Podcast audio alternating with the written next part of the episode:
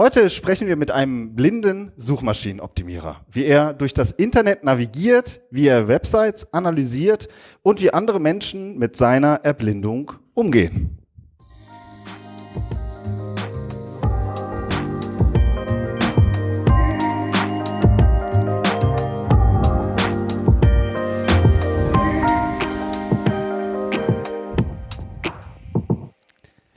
Herzlich willkommen zum Content Performance Podcast, der Online-Marketing-Podcast für Fortgeschrittene.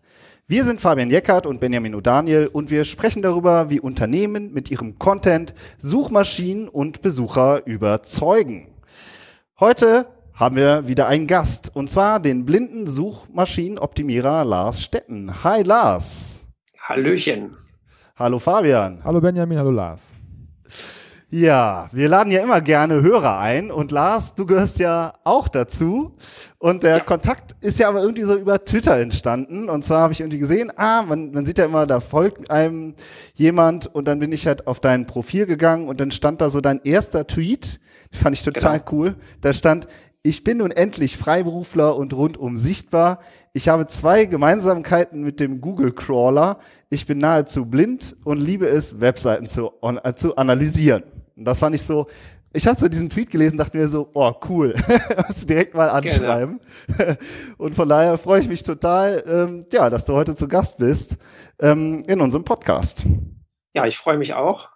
Ja, also Twitter ist für mich äh, natürlich nicht ganz Neuland, aber ich sag mal im beruflichen Umfeld, ich bin ja seit kurzem Freiberufler, ähm, ja, habe ich das, will ich das auch nutzen, ähm, natürlich Social Media und sagen diesen Spruch, der den habe ich schon vor längerer Zeit ja so für mich gefunden und dachte, das ist so der erste, gute erste Tweet, um natürlich auch ähm, ja, ein bisschen Aufmerksamkeit zu erzeugen. Und hat ja funktioniert.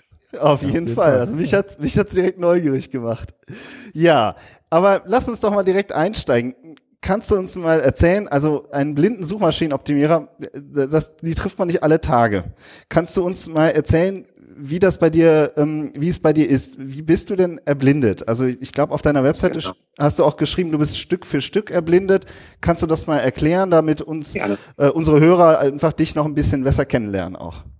Gerne. Also ähm, bei mir ist es eine erbliche Augenkrankheit. Das heißt, ich konnte schon, als ich klein war, nur ganz wenig oder ja, sagen wir mal, war stark kurzsichtig da bin ich noch nicht so aufgefallen sozusagen, weil ich konnte so alles machen, äh, Fahrrad fahren, äh, bin also ganz normal rumgelaufen und so weiter. Habe trotzdem halt schon eine Brille getragen und brauchte halt, äh, ja, musste schon näher rangehen, um Sachen lesen zu können. Ähm, das hat sich durch die Augenkrankheit, Augenkrankheit entsprechend verschlechtert über die Zeit bei mir war so ein einschneidendes Erlebnis, wo ich dann irgendwann mit 15 Jahren mit dem Fahrrad gefahren bin, irgendwann mit einer Laterne gekracht bin und festgestellt habe, nee, mit dem Sehen, das reicht dann doch nicht mehr so ganz aus ähm, und lässt es lieber bleiben. Und ähm, ja, also das ist halt entsprechend, wie gesagt, nach und nach schlechter geworden. Äh, jetzt auf einem, ja, so ein Maß von zwei bis drei Prozent. Das nützt immer niemandem viel was, wenn ich das sage, aber ähm, also ich kann noch ein bisschen Kontraste erkennen und ähm, ja, kann jetzt keine Gesichter erkennen, aber so, wenn entsprechend, je nachdem, wie die, sag mal, die Umgebung ist, äh, kann ich noch ein bisschen was erkennen. Ähm, ja, so ist aktuell der Stand. Und bleibt das so oder entwickelt sich das noch nach oben das nach unten? ist immer so eine Sache, das weiß man immer nicht so ganz genau. Also ähm, ist, ist recht stabil in langer Zeit, das weiß man nicht genau, ob das jetzt so bleibt. Ähm, ja, aber ich sag mal, ich habe gelernt, mich anzupassen. Mhm, da wollen wir heute drüber, ja. drüber sprechen, vor allem auch über die berufliche Ebene, ne? Genau. Ja, cool. Aber wenn du mit 15 quasi noch, noch deutlich mehr sehen konntest, dann warst du ja quasi schon noch in der Schule, aber die war ja schon klar, ähm, sozusagen, wenn ich irgendwann nach der Schule eine Ausbildung mache oder studiere, dann muss ich ja schon äh, mein Leben äh, auf, auf meine Erblindung im Grunde anpassen oder einstellen. Wie, wie bist du denn dann, wie ging es denn dann weiter nach der Schule? Also wie, ja. wie bist also du da mir war die Schulzeit so in zwei Teile geteilt sozusagen. Es war die Schulzeit, wo ich ganz normal auf die Schule gegangen bin und mir auch als, als Jugendlicher gar, gleich war sozusagen schon natürlich Anführungsstrichen Außenseiter ähm, und habe mich irgendwie durchgekämpft und habe dann festgestellt, das klappt so nicht. Und ähm, auch durch Hilfe meiner Eltern bin ich dann auf eine Schule für Sehbehinderte und Blinde gegangen und habe da auch mein Abitur gemacht. Das war natürlich dann ein ganz neues äh, Umfeld sozusagen, auch mit anderen Blinden und Sehbehinderten. Und da habe ich mich entsprechend da umgestellt. Und ja, also dann entsprechend ähm, habe dann studiert. Ähm, ja, und, und was hast du da studiert? das ganz normale Uni. Genau, also ich habe erst Psychologie studiert und bin dann irgendwann umgeswitcht in Richtung Informatik. Ähm, genau, und habe mich natürlich auch informiert. Es gibt da entsprechend, ich habe an einer äh, Fachhochschule in Gießen studiert, da gibt es sogar das Blindenzentrum. Das sind letztendlich äh, Räumlichkeiten mit technischen, Aus technischen Ausstattungen, speziell für Blinde und für Sehbehinderte. Sonst ist aber alles ganz normaler Uni-Alltag. Man muss halt dann entsprechend mit Professoren reden, dass man entsprechend die Sachen, äh, zum Beispiel Skripte oder sowas elektronisch bekommt. Das waren jetzt, jetzt ist ja schon ein paar Jahre her, wo ich es gemacht habe, noch nicht alles so selbstverständlich, wie es vielleicht mittlerweile ist, äh, dass man auch das meiste elektronisch kriegt. Ähm, es war so ein bisschen die Übergangszeit. Aber äh, in der Informatik war es natürlich schon ein bisschen einfacher noch. Ähm, da waren die meisten Sachen einfach auch schon elektronisch zugänglich, so dass ich dann entsprechend, äh, wenn ich eine Vorlesung, wenn ich da äh, vor- oder nachbereitet habe, äh, die Sachen, die ich über Tafelbilder zum Beispiel nicht erkennen konnte. Mhm, okay. Und ja. wie, wie, wie stelle ich mir das vor? Also wie, wie programmiert man oder wie, wie, wie surft man im Internet wenn, mit so einer Erblindung? Also hast du, yeah. es gibt ja so äh, die Breitschrift, ja, ähm, genau. Ähm, und, und steckst du das quasi, gibt es da irgendwie technische Geräte, die du dann an deinen äh, Laptop steckst oder wie funktioniert das? Ja, das meiste läuft wirklich über Software. Ja, das ja. heißt, ähm, genau, es gibt die Breitschrift, wobei ich die ähm, früher gar nicht gelernt habe. Die habe ich jetzt erst witzigerweise vor kurzem erst auch selber mit einem Bekannten zusammen mehr erlernt. Das heißt, ich habe sie früher auch gar nicht gebraucht, äh, weil ich noch ein bisschen was sehen konnte. Und das war immer so ein bisschen, das Thema war früher naja, man muss sich, man beschäftigt halt erst mit diesem Thema. Braille war eine Sache für Blinde und ich habe mich auch nicht als Blinder definiert früher sozusagen. Ähm, und deswegen, ich habe vieles kann man über Sprachausgabe machen. Das heißt, man lässt sich die Sachen vorlesen. Und das läuft rein softwaregestützt. Ähm, das heißt, es gibt einen sogenannten Screenreader, der analysiert sozusagen die, die Oberfläche äh, der entsprechenden Betriebssystems und entsprechend auf den Webbrowser die Internetseiten und so und geht, wird über Sprache strukturiert ausgegeben. Okay, das, das heißt, das Thema digitaler Assistent ist da, was ja im Moment auch für alle anderen so, so äh, hype-mäßig ist, ist für dich halt so Alltag. Die Alexa oder Google Home. Ja, ich sag mal, das Voice Search-Thema, was natürlich jetzt ein bisschen aufkommt, auch in Richtung SEO, ist natürlich ein Thema, was für mich, äh, ja, sagen wir mal, die Handhabbarkeit einfacher machen wird. Ähm, und ähm, klar, also ich arbeite auch mit Siri und, äh, und so weiter und den ganzen Kram. Ähm, das funktioniert ja manchmal, manchmal besser, manchmal schlechter. äh, mal öfter schlechter als besser. Aber äh, das sind natürlich Themen, sagen wir mal, die jetzt so auch in den Alltag einfach normal sehen, sage ich mal, eintritt oder reinkommen, die für mich natürlich schon eine Erleichterung sind. Ja, und du bist ja, hast jetzt auch schon äh, relativ lange Erfahrung damit, ne? Und kannst auch die Entwicklung. Genau. Also ich habe mich da jetzt, ich frage deswegen auch so intensiv, weil wir uns da auch sehr intensiv mit beschäftigen. Äh, wir sind da ein bisschen über unseren Podcast rein, reingerutscht, ähm, äh, weil das natürlich, äh, also du bist darauf angewiesen, dass das funktioniert vernünftig, ja. ne? Und hast auch schon viel, schon viel Erfahrung damit. Und äh, wir, wir wühlen uns da so ein bisschen rein und ähm, auch was so Sprachmodelle angeht und wie man halt äh, Text, Text to Speech und, und äh, andersrum, ähm, das, das ist halt, äh, das steckt dann eigentlich noch äh, in den Kinderschuhen. Auch, auch bei Google, auch wenn Google es so darstellt, als wenn das jetzt alles schon total toll funktioniert, aber ähm, tut es ja eigentlich noch gar nicht. Ja, klar. Also mal die ganzen Snippet-Geschichten und so weiter, das ist ja alles noch völlig in den Kinderschuhen. Also das wisst ihr ja selber, dass, äh, wenn man da was eingibt, dann kriegt man manchmal eine gute Antwort, aber oftmals auch nicht. Ja, gerade was mhm. komplexere Suchanfragen angeht. Ne? Genau. Also wie ist das Wetter morgen, ist ja noch relativ easy. Ja. ja. Da wird ja immer gerne gesagt, weiß ich, äh, wenn du sagst, so wie, wie, ist, wie, wie alt ist XY und prominenter, das funktioniert natürlich. Aber sobald da eine gewisse Komplexität drin ist, dann ist halt vorbei. Okay. Ich muss es nochmal nachhaken. Du, das heißt, du lässt dir halt viele äh, Textdokumente vorlesen. Das ist ja sozusagen das eine, ne? Über, über über so einen ähm, Reader sozusagen, so einen Sprachassistent, ähm, wenn man so will. Und das andere ist aber, wie navigierst du denn jetzt auf eine Webseite? Also liest die dir mhm. die das dann von oben bis unten vor oder arbeitest du dann wieder mit so einem äh, Braille-gestützten System, also so einem Punktesystem? Ähm, beides zusammen. Also ja. sowohl Sprache als auch Braille. Das heißt, genau, also die Sachen werden entsprechend über Sprache vorgelesen und über diese sogenannte Breitzeile. Das ist halt sozusagen ein Ausgabegerät, welches Stifte mit Stiften funktioniert, äh, die man ertasten kann. Das ist ein eigenes Gerät, ähm, welches zeilenweise die Sachen sozusagen ertasten lässt, auf, was auf dem Bildschirm steht. Ähm, genau, also wenn ich auf eine Webseite gehe, dann kann ich selber erstmal entscheiden, was mir vorgelesen wird. Also natürlich erstmal die URL so als erstes, logischerweise, wenn ich das möchte, wenn ich es schon weiß, kann ich es überspringen. Ähm, ja, und dann normalerweise von links oben nach rechts unten, aber ich kann auch genauso andersrum hervorgehen oder von Überschrift zu Überschrift, Überschrift springen oder von Absatz zu Absatz.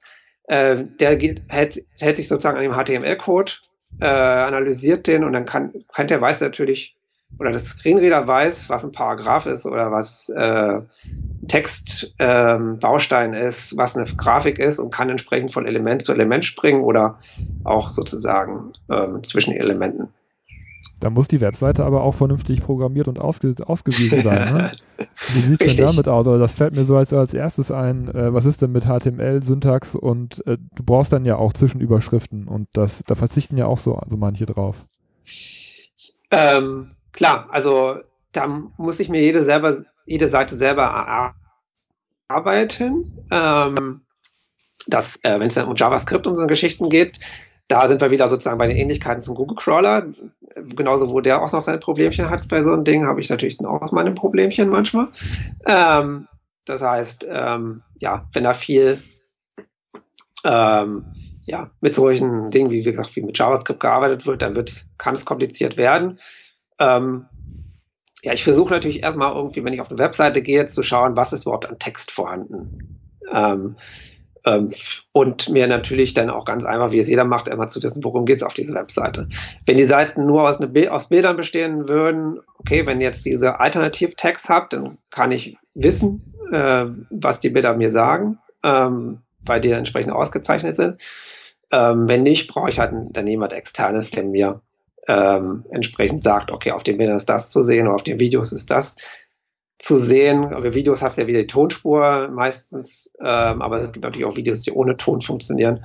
Ähm, also das muss mir entsprechend mal erarbeiten. Kannst du denn einen Prozentsatz mal nennen, wie viele Bilder vernünftig mit einem Alltag ausgezeichnet sind, der dir weiterhilft? Also ich, einfach nur mal so fürs Gefühl. Ja, das ist gut. Ich würde sagen 10 Prozent. Ja, okay. Ähm, das wäre auch meine ja. Schätzung gewesen, weil ah, ja, ich mein, kennst ja SEO, ne? Ähm, pack mal das Keyword in den Alltag rein so, und dann hast du dann zehn Bilder, in denen zehnmal, zehnmal äh, Krankenversicherung drin steht oder so. Aber das, das hilft dir ja auch nicht weiter, oder? Nee, nicht wirklich. Da geht's dann, äh, da geht's halt los. Also ähm, diese iTags, manche, ja, meins gut und schreiben halt irgendwas rein. Ähm, und das nützt einen vielleicht auch nicht so wirklich viel. Genauso wie wenn ich jetzt irgendwie äh, ein Bild sollte halt schon Informationswert haben. Also ähm, das heißt, ähm, klar, also es gibt gewisse, wenn offiziell Seiten, die es halt müssen, zum Teil, Seiten des, weiß ich, von, von der Bundesregierung oder allgemeinen Bundseiten, die mhm. sind, die müssen eine gewisse auch Barrierefreiheit achten. Da hast, da hast du das drin, aber auch für, weiß ich, in großen Medien, Webseiten, da findet man es eher. Aber natürlich, also bei ein, bei, bei der normalen Agentur-Webseite, da ist es dann halt natürlich eher nicht, oft, nicht so oft zu finden oder auf irgendwelchen privaten Seiten. Was, was ist denn die beste Vorgehensweise, äh, wenn man ein Bild, einen, einen vernünftigen Alltag geben sollte, mit dem du auch umgehen kannst? Ähm, natürlich, ich versuche einfach mal reinzuversetzen, ähm, wie es ist, ähm, auf eine Seite zu gehen. Vielleicht ähm, und ich bin auf, ich gehe, ich stelle mir mal vor, wenn ich das Bild nicht sehen könnte, wie würde ich dieses Bild beschreiben? Mhm. Ja, einfach, das ist klar, setzt eine gewisse, äh, ja, so ein bisschen voraus, dass man sich da reinversetzen kann. Ähm, einfach sich vorstellen, ich sitze, da ist jemand, stell dir vor, da ist jemand neben dir, dem, der sieht nichts. Wie würdest du eben entsprechend dieses Bild beschreiben? Also Frau ja. mit gelbem Pullover und Kaffeetasse in der Hand guckt aus dem Fenster, ja. so ungefähr. Richtig, das kann man natürlich machen. Und dann sagt ähm, man und denkt dabei über ihre Krankenversicherung nach und dann hast du das Keyword wieder drin.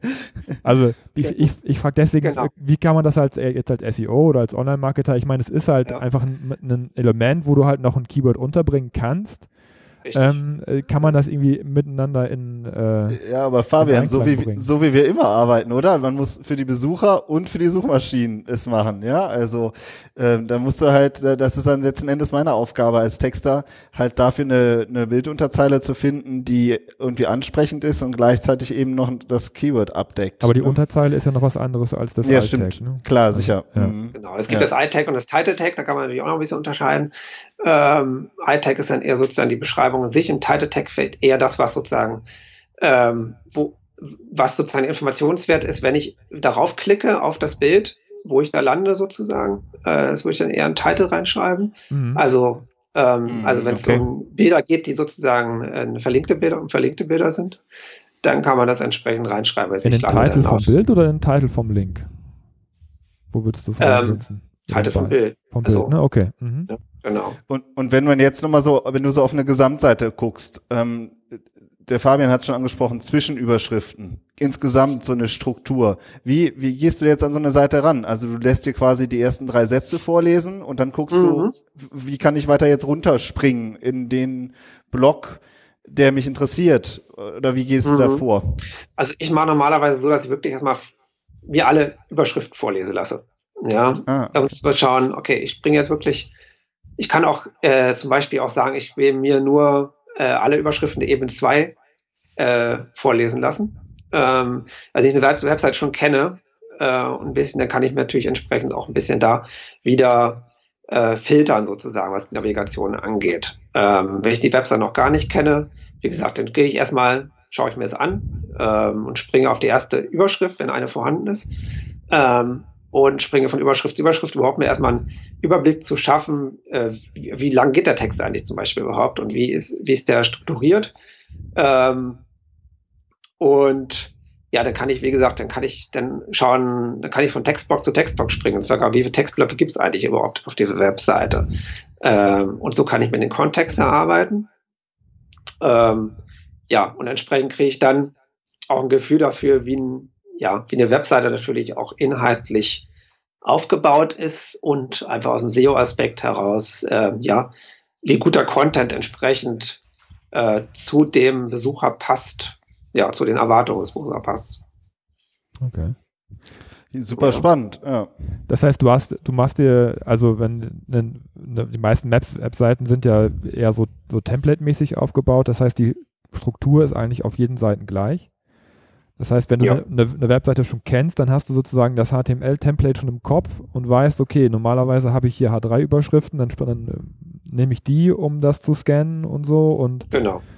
Okay, das heißt, du, ja. das ist auch schon, schon irgendwie ein intensiveres Erarbeiten, ne? als wenn man die Seite ja. einfach nur so scannt und gerade guckt, wo steht die Information, dann ist man wieder weg.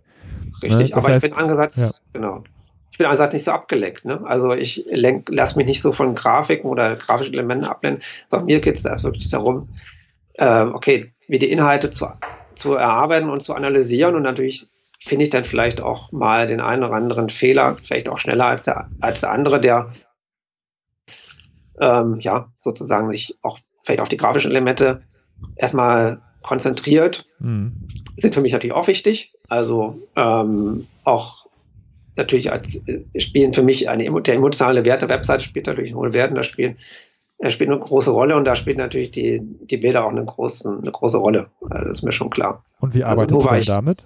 Also wie erschließt du dir die? Jetzt außer, außer über äh, den Alltag? Mit einer Assistenz. Also in dem Fall, meine Frau ist in dem Fall meine Assistentin. Mhm. Die hilft mir bei Dingen, die nicht, nicht barrierefrei sind. Das, da ist nicht nur Webseiten, sondern allgemein Online-Tools, ähm, die Sachen sind oder wenn es darum geht, bei Google Analytics zum Beispiel, sich irgendwelche Grafiken, da kann ich mir, ich kann mir die Sachen alle in eine Excel-Tabelle exportieren das, und sonst wie alle möglichen, da habe ich, kann ich mir das alles schön erarbeiten. Äh, aber manchmal ist einfach ein Blick auf eine Grafik natürlich äh, hilfreicher und viel Zeit äh, sparender, als wenn ich mir irgendwelche Tabellen erstmal durchlese. Und da habe ich entsprechend dann meine Assistenz, äh, meine Frau, die mir sagt, okay, die, da siehst du jetzt zum Beispiel, weiß ich, Sichtbarkeitsverlauf von, in, von den letzten zwei Monaten und weiß ich, am so viel x war das am höchsten und sonst, wie hat sich das entwickelt? Ja. ja. Ähm, und, und wenn du jetzt ja. so aufs, aufs, aufs Web insgesamt guckst, du hast jetzt schon gerade das Thema Barrierefreiheit angesprochen, hast aber schon gesagt, so zehn Prozent aller Bilder sind ordentlich beschriftet. Wie würdest du sagen, wenn du durchs Netz surfst, ähm, wie viele Seiten haben sich letztlich so aufgestellt, dass sie für alle verfügbar sind? Das hängt ein bisschen so, vom Grad dem, ab. Ähm, aus dem Bauch genau, heraus. Also, ja, ich kann natürlich immer nur für die Sehbehinderten und Blinden sprechen. Also wenn wir jetzt um ja. andere Behinderungen sprechen, dann wird es dann wieder ein bisschen schwieriger. Also Gebärdensprache, so ein Thema, äh, ist natürlich eine andere Sache. Aber für mich, also ich kann schon, sagen wir mal, von 90, über gut 90 Prozent der Webseiten kann ich schon irgendwie den Inhalt erfassen. Ähm, ähm, kriege ich auch die wichtigsten Inhalte raus. Ähm, ja, also das ist wie gesagt, da geht es um den Grad ähm, denk, also gut, also Gott sei Dank mit den Sachen mit durch viele, die auf, auf WordPress zum Beispiel ihre Webseiten aufbauen, da gibt es ja schon einen gewissen Grad, ähm, wo gewisse Dinge schon strukturell schon so sind, dass eine gewisse Basisbarrierefreiheit zum Beispiel schon, schon vorhanden ist. Ähm, ähm, und ähm, das macht die Sache schon einfacher. Also zu Zeiten, wo es CMS noch nicht so groß war, da war es schon ein bisschen schwieriger, aber mittlerweile äh, macht das schon die Sache ein bisschen einfacher, dass ich schon mit den Großteil der Seiten gut arbeiten kann. Was sind da die Dinge, so die, die Top 5, die, auf die man achten sollte, ähm, damit die Seiten jetzt für äh, Sehbehinderte am besten zugänglich sind? Kannst du da so irgendwas nennen, ja. was, was, für dich am wichtigsten ist? Ähm, das sind letztendlich doch die gleichen Sachen, die man so als SEO nicht auch beachten sollte. Also natürlich, ähm, da geht es darum, einfach einen strukturierten Text ähm, also vernünftige Überschriften, vernünftig Zwischenüberschriften. Äh, das ist natürlich das Wichtigste. Ähm, ja, eine Menüstruktur zu haben, die verständlich ist und einfach navigierbar ist, also auch logisch navigierbar ist. Ähm, das wäre eine Sache. Das heißt, du arbeitest eher mit dem Menü und nicht mit Links, die aus dem Content herausgesetzt werden? Oder wie?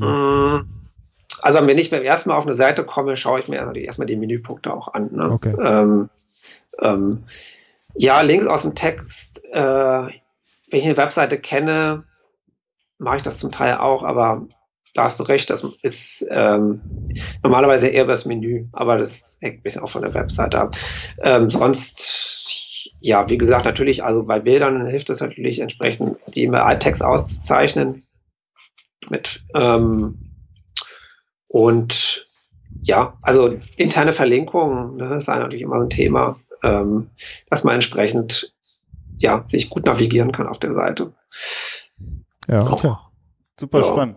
Ja, ich hab, sag mal, Lars, ich habe auch noch äh, die ein oder andere persönliche Frage an dich. Das ist, ähm, Gerne. Äh, wer ist das? Und zwar so für mich war es auch so ein bisschen so eine, ähm, eine Erinnerung an meine alte Zivi-Zeit, weil ich habe als Zivildienstleistender mich um ein blindes Mädchen gekümmert, eine damals ähm, Viertklässlerin und ich habe für sie halt immer so Texte übersetzt. Also das war nicht mit Audio und Voice und so, sondern da hatte ich eine Schreibmaschine und dann habe ich so die, ähm, die Arbeitsblätter der Klassenlehrerin ähm, übersetzt in Breitschrift. Und ich weiß halt, dass damals viele Kinder, aber vor allen Dingen auch Erwachsene sich echt schwer damit getan haben, mit einem blinden Menschen umzugehen. Also bis dahingehend ja. ein, ein typisches Erlebnis war wirklich, dass dann irgendwelche Erwachsenen zu mir hingekommen sind und gesagt haben, also das blinde Mädchen stand neben mir und dann haben die Erwachsenen gesagt, ja, ist dieses Mädchen denn wirklich blind?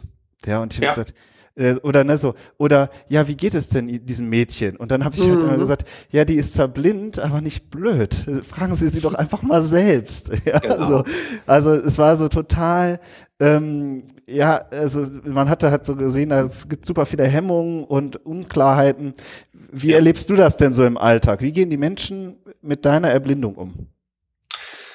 Auch da sehr unterschiedlich. Ähm, ja wie jeder Mensch, der unterschiedlich ist, kriege ich natürlich die unterschiedlichsten Reaktionen. Äh, es hängt natürlich ein bisschen davon ab, ob jemand mich schon ein bisschen kennt oder nicht. Also wenn man mich jemand nicht kennt, wenn ich mich ähm, in Berlin, äh, weiß ich, in der S-Bahn, in S-Bahn, zur S-Bahn gehe oder so weiter, ähm, ich stelle mal fest, sie, wenn ich Wege kenne und sehr sicher wirke und ähm, sozusagen sehr zielstrebig bin, dann werde ich im Zweifel vielleicht auch weniger angesprochen, als wenn ich irgendwie äh, da ein bisschen verwirrt sozusagen was suche. Denn Christ sind entsprechend, da kommen schon mal die eine oder andere auf dich zu und fragen dich. Das ist eigentlich immer das Beste. Äh, einfach mal fragen, ob man mal helfen kann. Aber es gibt natürlich auch Situationen, wo die Leute vielleicht auch selber gerade im Stress sind, berufs, äh, morgens, wenn sie zur Arbeit fahren oder von der Arbeit kommen. Das heißt, ich steige in den Regionalexpress ein zum Beispiel und dann, äh, ja, dann nimmt mich mal schnell jemand an den Arm und will, äh, will mich in den Zug bringen, äh, weil er vielleicht selber diese Angst hat, dass ich da irgendwo zwischen, zwischenlanden könnte oder sowas, zwischen Zug und Bahnsteig. Ähm, und ja, ähm, da gibt es, wie gesagt, unterschiedliche Reaktionen. Ich versuche da immer gewisse Gelassenheit auszustrahlen, auch gegen anderen gegenüber, dass ich dann äh, dem auch signalisiere, okay, das ist alles, bleib entspannt, so, ja. Ähm, es ist alles, alles nicht schlimm. Ähm, und ähm, ja, also ich mag es auch selber, ja, am liebsten erstmal angesprochen zu werden, aber ich weiß es selber, dass viele auch selber, weil sie diesen Umgang nicht kennen, erstmal entweder sozusagen gewisse Übergriffigkeit vorhanden ist, also entsprechend wie gleich direkt anfassen, oder halt komplett ignorieren. Also es kann dann sozusagen sein, dass irgendwie jemand sich in die Ecke quetscht irgendwo, dass er bloß, äh, weil ich weiß, weil mich nicht fragen, mich an, nicht ansprechen will, ja. Also weil ich nicht weiß, wie er auf mich reagieren soll. Und natürlich und diese Sache mit in dritter Person reden, das passiert auch ab und zu mal, dass man sozusagen zu dritt ihm zusammensteht und dann wird sozusagen in dritter Person geredet. Ähm, ja, auch da sage ich dann immer ganz, versuche ich dann entsprechend dem anderen ein bisschen die Angst zu nehmen oder die, die Hemmung zu nehmen. Das ist ja ganz klar. Also ähm, in den Medien findet, ja, sagen wir, Sehbehinderung oder Blindheit kaum statt. Und wenn immer in überhöhter oder in sehr extremer Situation, entweder ist jemand extrem hilflos oder er ist extrem erfolgreich oder hat extrem was Besonderes geschafft, und das ist also sozusagen diese normale Welt in Anführungsstrichen wird ja selten abgebildet. Und die Leute kriegen ihr Bild oft mal öfters bei den Medien und ähm, da ist dann selten, ist ein Unterschied wie bei dir, wenn, wenn du entsprechende Erfahrungen gemacht hast, kannst du damit natürlich ganz anders umgehen. Ja, das stimmt. Das, also das Wissen ist, glaube ich, auch eben total unbekannt. Bis dahingehend zum Beispiel, was ich auch bei dir gelesen habe, du hast, spielst ja auch Fußball oder? Ja. Also äh, du bist ja Bundesligaspieler gewesen oder aktiver, das weiß ich gar nicht, in der blinden, blinden Bundesliga. Fußball. Kannst du das mal, kannst du das mal erzählen? Genau. Also ich, ich habe das auch äh, erzählen. Wie, wie läuft das ab? Wie siehst du einen Ball? Ja, also ich, wir hören den Ball. Das heißt, Genau, also ich spiele seit sechs Jahren äh, Blindenfußball. Wir haben eine eigene Blindenfußball-Bundesliga in Deutschland. Ist auch eine paralympische Sportart. Das heißt, ähm, wir haben eine Nationalmannschaft, die entsprechend versucht, sich dann auch wieder äh, für die nächsten Paralympics zu qualifizieren. Ähm, ich selber gehöre ja schon zu den alten Hasen sozusagen, auch zu den Ältesten, mit den Ältesten bei, den, bei der Sportart. Wir selber im Training haben jetzt auch einen Elfjährigen drin. Ähm, also durch alle Altersklassen machen wir das, wie es funktioniert. Ja, der Ball hatte Rasseln. Das heißt, man kann den Ball hören. Ähm, er ist ein bisschen, ähm, bisschen sprungreduziert. Das heißt, wenn der Ball durch die Luft fliegen würde, dann hört man ihn logischerweise nicht. Das heißt, äh, wir können euch auch so einen Lupfer machen beim Fußball oder so, aber äh, Kopfball zum Beispiel ist bei uns jetzt eigentlich nicht üblich. Ähm, genau, wir spielen äh, mit vier blinden Spielern. Die sind alle mit Augenbinden versehen und doch beim Spielen gegen andere auch noch mit Augenpflastern.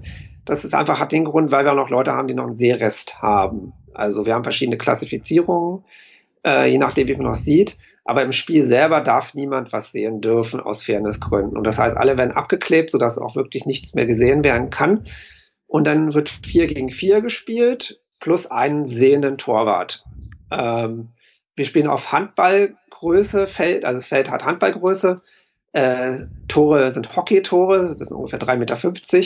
Ähm, und ja, und dann haben wir noch so gewisse, sagen wir, Hilfestellungen, die äh, dazu führen, dass wir uns besser orientieren können auf, der, auf dem Platz und dass es zu keinen Kollisionen kommt. Wir haben Guide, das heißt, es steht jemand hinterm Tor, weil ich aufs Tor zulaufe, steht jemand hinterm Tor und der sagt mir die Distanzen an, an, wie weit ich noch brauche, bis ich ein Tor, äh, bis ich beim Tor bin. Dann kann ich selber entscheiden, wann ich schieße. An der Seite, wir spielen mit Banden, an der Seite hinter der Bande äh, steht noch jemand, der für die Mit Mittelfeld entsprechend Kommandos geben kann, mir zum Beispiel sagen kann, wo mein Gegner steht. Ähm, genau, wird viel kommuniziert auf dem Platz. Ähm, das ist ganz wichtig, dass man immer weiß, wo man, wo seine Mitspieler sind. Und äh, da gibt es noch ein Wort, das heißt voy, kommt aus dem Spanischen, heißt ich komme. Das ruft man, wenn ich äh, versuche, jemand anderes den Ball abzuluxen. Das heißt, du, äh, ich bin der Verteidiger, du bist der Stürmer läufst aufs Tor zu, dann muss ich Voy rufen als Verteidiger, um, wenn ich auf dich zulaufe, äh, damit du weißt, wo ich bin. Ich weiß, wo du bist, dadurch, dass ich den Ball höre. Ne? Ah, okay. Mhm. Ja. Spannend, genau. das ist echt cool. Ja. Coole Sportart. Genau. Also da ich, kann man sich schön auspowern, das ist immer eine gute Sache. Also das ist also so der einzige inklusive Vollkontaktsport für Blinde. Es gibt noch einige andere äh, Sportarten auch, aber so diesen inklusiven Charakter, wo man sozusagen Sehen und blinde Sehbänder miteinander zusammenspielen und wirklich, es geht auch wirklich dann körperlich zur Sache, ähm, kenne ich keine andere Sportart und das ist eine Sache, die ja, die einfach ähm, ja toll ist auch um stelle ich immer wieder fest, auch für andere, um das Selbstbewusstsein zu stärken und ähm, Genau, das ist dann auch dieser natürlich, beim Sport ist man einfach dann, ja, da ist einfach so eine Natürlichkeit vorhanden. Ähm, da, äh, hat, da spielen dann andere Dinge keine Rolle. Und es wird auch wieder viel kommuniziert. Ne? Du hast ja gerade gesagt, Richtig. du bist darauf angewiesen, immer angesprochen zu werden. Ne? Und äh, da, da, musst du einfach, einfach auf andere Medien umschwenken, glaube ich. Ne? Auch beim Sport, auch beim Fußball, dass da einfach viel geredet wird, ähm, was halt, äh, ja, vielleicht auch in ganz normalen, gesunden Alltagssituationen vielleicht öfter mal auch von, von Vorteil wäre, ja. sich nicht nur auf seine Augen zu verlassen, sondern einfach auch andere Menschen anzusprechen und zu sagen, ja, was, was ist Sache? Genau. Also finde ich auf jeden Fall dieser, dieser Schwerpunkt, das, das intensive Auseinandersetzen mit anderen, auch über andere Medien, finde ich total spannend und klasse auch. Ja. ja, schau dir unseren Podcast an. Das ist halt ja auch das Audioformat, worüber wir auch schon oft geredet haben, das wirklich total eigen ist und ähm, ähm, intensiv und in die Tiefe gehend. Und na, es ist schon äh, die Stimme macht's. Genau, man sieht ja immer mehr, dass also die, so Formate wie Podcast, äh, auch vielleicht Hörbücher, die vielleicht wirklich früher noch Thema eher waren, die wirklich bei Blinden und Sehbändern schon Thema waren, aber die ja mittlerweile auch so in den Alltag bei den Leuten auch mit eingeflossen sind, die man, wo man feststellt, okay, die kann ich auch nebenbei einfach viel, super in den Alltag integrieren, genauso wie ein Podcast gut im Auto hören kann oder unterwegs, ähm, ähm, wo ich ja einfach meine und dann auch meine anderen Sinne einfach nutze. Ne? Und das wird, denke ich, der Trend wird immer weiter dahin gehen, ähm, dass die anderen Sinne auch mit angesprochen werden. Also Aber da müsste ich dich jetzt auch direkt ausquetschen. Ja. Sorry. Ähm, wie, wie, ähm, also hast du auch eine Podcast-App und wie steuerst du die an? Also wie gehst, genau. wie gehst du mit dem Smartphone um? Ähm, so, ne, weil viele, ich glaube, die meisten Podcast-Hörer haben wirklich eine App und äh, hören sozusagen, sind Abonnenten. Ähm, wie machst du das? Genau, das war mir auch nicht, auch nicht anders. Ja. Ähm, ich benutze, ich bin iPhone-Nutzer und ähm, auch für Android gibt es entsprechende Sachen. Bei äh, iPhone, beim iPhone ist es schon, glaube ich, seit der vierten Generation äh, schon per se mit integriert, dass man sich komplett äh, alle, also Apple-eigene Apps äh, komplett über Sprache ähm, benutzen, bedienen kann. Das heißt, ich kann ganz normal die Podcast-App benutzen und ich kann über eine Sprachausgabe liest mir entsprechend vor, die einzelnen Elemente, was es ist und so weiter, äh, kann ich alles auch über Gestensteuerung nutzen. Die Gesten funktionieren ein bisschen anders sozusagen als die Standardgesten, aber ähm, funktioniert genauso. Also ich muss, wenn ich auf ich irgendwo rauf tippe, dann liest mir halt entsprechend vor das Element und des Status des Elementes und wenn ich zweimal drauf tippe, wird das Element aktiviert. Ja. Hm. Ähm, das heißt, die Gesten sind halt meistens äh, wie gesagt, statt einem einfachen Tipp äh, sind halt, ist ein doppelter und so kann ich äh, im iPhone die meisten auch Webseiten kann ich damit auch bedienen, funktioniert halt ein bisschen anders als auf dem PC oder auf dem Mac.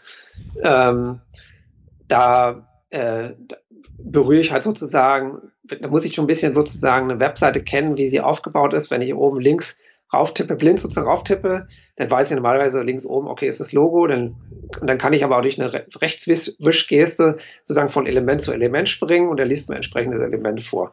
Funktioniert ein bisschen anders sozusagen das, das Bedienen nochmal auch äh, als auf normalen Computer, aber ich kann dadurch auch die meisten Webseiten auch mir anhören sozusagen ähm, und ich kann, wie gesagt, auch die Standard-App sowieso und ich sag mal so, ja, 70 Prozent aller Apps kann ich es damit gut bedienen. Ja. Okay. Wahnsinn, ja. echt spannend. Cool. Aber das iPhone hat ja, hat ja eine, eine riesige, ein riesiges, äh, einen riesigen Menüpunkt zu den Bedienhilfen. Ich habe mir das auch nochmal noch mal an, angeschaut, da gibt es ja total viele Optionen. Also ja. würdest, würdest du sagen, dass, äh, äh, dass es ein sehr geeignetes Gerät auch, auch, auch ist, wenn man diese Einschränkung hat? Auf alle Fälle. Also das ist auch sehr beliebt, sage ich mal. Ähm, und ähm, also ohne jetzt Schleichwerbung zu machen, aber man ja, kennt es ja von von Apple muss ich jetzt einfach mal so sagen, dass sie sich sehr viel Mühe geben, wenn sie sich um ein Thema kümmern, dann kümmern sie sich auch richtig darum. Und als ich mir genau. die ganzen Bedienhilfen angeguckt habe, ich weiß gar nicht mehr, was ich da alles gesehen habe, da habe ich schon gedacht, das ist ja schon ziemlich umfangreich, aber auch ganz gut durchdacht. Also so vom, ja. vom Workflow, sage genau. ich einfach mal so her. Und da sind die Themen Usability und Accessibility sind ja nun sehr auch sozusagen verwandt. Äh, und äh, was genau. Usability angeht, ist Apple einfach sehr weit vorn, schon per se. Wie gesagt, Android kannst du mittlerweile auch äh, gut bedienen, aber äh, Apple war da schon auch ein bisschen der Vorreiter und ähm, ja, das ist einfach da sehr gut, wie du schon sagst, sehr gut äh, strukturiert. Gibt massig äh, Einstellungsmöglichkeiten, aber auch in den Standardeinstellungen funktionieren die Sachen sehr gut. Okay. Lars, lass uns noch ein bisschen, ja, oder was? Fabian? Ja, ich hatte, ähm, um jetzt mal wieder ein bisschen ins Fachliche zu genau, gerne. gehen, du hast jetzt auch schon mal angesprochen, dass du mit Google Analytics gearbeitet hast ähm, oder ja. äh, was heißt, arbeitest im, im täglichen Alltag äh, und, und ähm, auch mit SEO-Tools. Willst du da mal kurz erzählen, welche, welche Tools du benutzt und wie du die benutzt vor allem auch? Gerne. Also ich benutze da letztendlich die meisten Tools wie jeder andere. Ähm, sei es jetzt Google Search Konsole oder Google Analytics ähm, und die meisten freien Tools. Ähm, klar, also es gibt natürlich Tools, die also grafisch orientiert sind. Da brauche ich, wie gesagt, jemand, der, der mir entsprechend dann Hilfestellung gibt. Äh, wenn ich jetzt eine Heatmap hätte oder sowas, dann hilft es, brauche ich natürlich dann entsprechend Hilfestellung, der mir sagt, okay, das sind ähm, ja Bereiche, die so und so aussehen. Aber das meiste, bei den meisten Tools gibt es ja äh, gibt es die Möglichkeit, die Sachen sich zu exportieren zu lassen in Excel-Tabellen etc. Ähm, zumindest bei den wichtigsten Tools. Oder die sind per se sehr eher textorientiert, weiß ich, eine Keyword-Analyse-Tool. Ähm, klar, also das ist, äh, wenn ich jetzt mit Write arbeite oder ähm, auch einen einfachen Keyword-Analyse-Tool, ähm, dann kann ich mir die ganz normal die Sachen ausgeben lassen und ähm, kann damit ganz normal arbeiten. Ähm, wenn sehr komplexe Programme, da brauche ich dann entsprechend manchmal Hilfe. Ähm, Screaming Frog oder sowas zum Beispiel. Ähm, aber ähm, also genau, die, ich kann die, die Struktur ist für dich wichtig und äh, genau, Excel also, ist an der Stelle ja ähm, für ein SEO ja auch wirklich das tägliche Handwerkszeug. Ja, das heißt, also, dann kannst du damit auch arbeiten. Genau, also mhm. da sind wir auch wieder beim Thema Usability. Also wenn natürlich so ein Tool ein bisschen auf Usability geachtet hat, dann nützt es mir letztendlich auch. Ne? Also ähm, eine vereinfachte Struktur.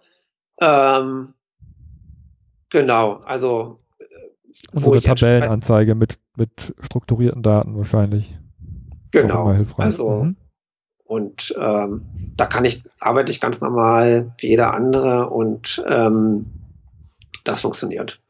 Hast du denn jetzt ähm, irgendwie eine spezielle Art und Weise, wie du Webseiten analysierst, irgendeinen, irgendeinen Schwerpunkt, auf den du dich jetzt konzentriert hast, eben weil du vielleicht auch eine andere Herangehensweise hast? Mhm.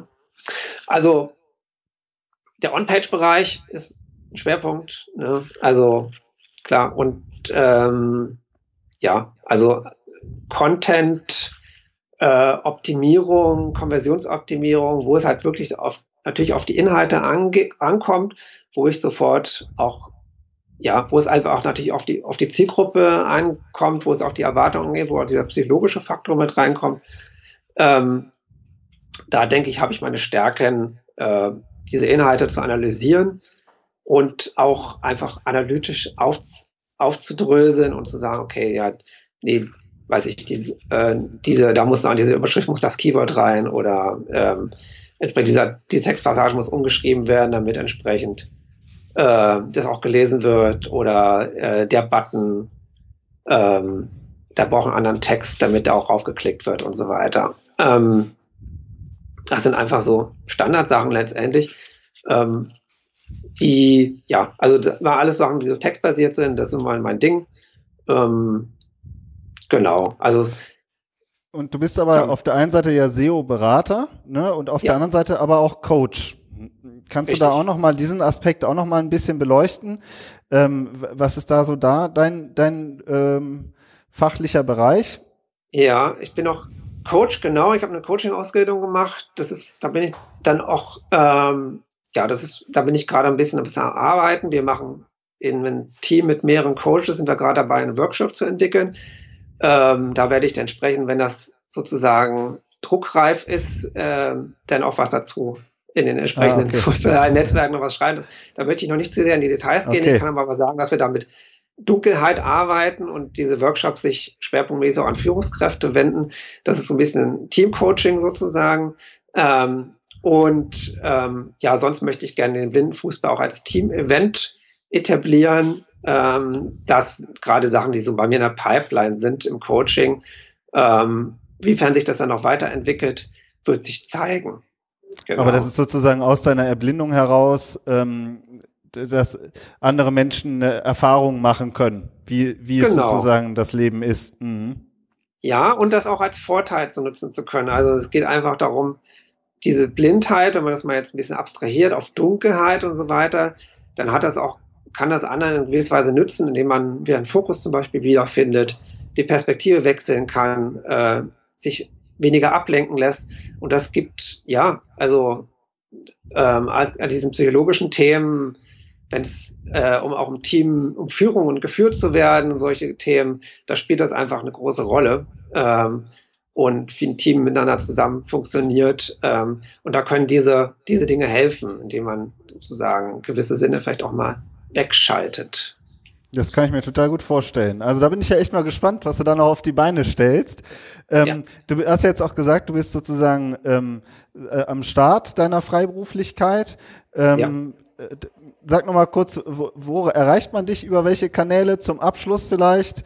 Ähm, Gerne. Du hast ja auch eine eigene Website und ja, das finde ich Genau, also meine mein Unternehmen heißt Rundum Sichtbar und deswegen, ich bin auch über rundum, Sicht, rundumsichtbar.de zu finden.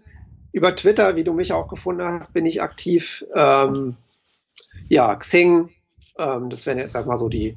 Also ich finde Dinge. diese Website, die Website, äh, den, das rundum sichtbar finde ich echt gelungen, muss man echt sagen, Lars. Ja. Das ist echt ein äh, super, super Name. Und äh, ja, also vielen Dank, dass du da warst in unserem Podcast. Lars, vielen Dank. Und ähm, ja, wir wünschen dir alles Gute und äh, wir freuen uns, wenn wir in Kontakt bleiben. Mach's gut und ansonsten an unsere Hörer, wir hören uns nächste Woche. Ciao. Bis dann. Tschüss.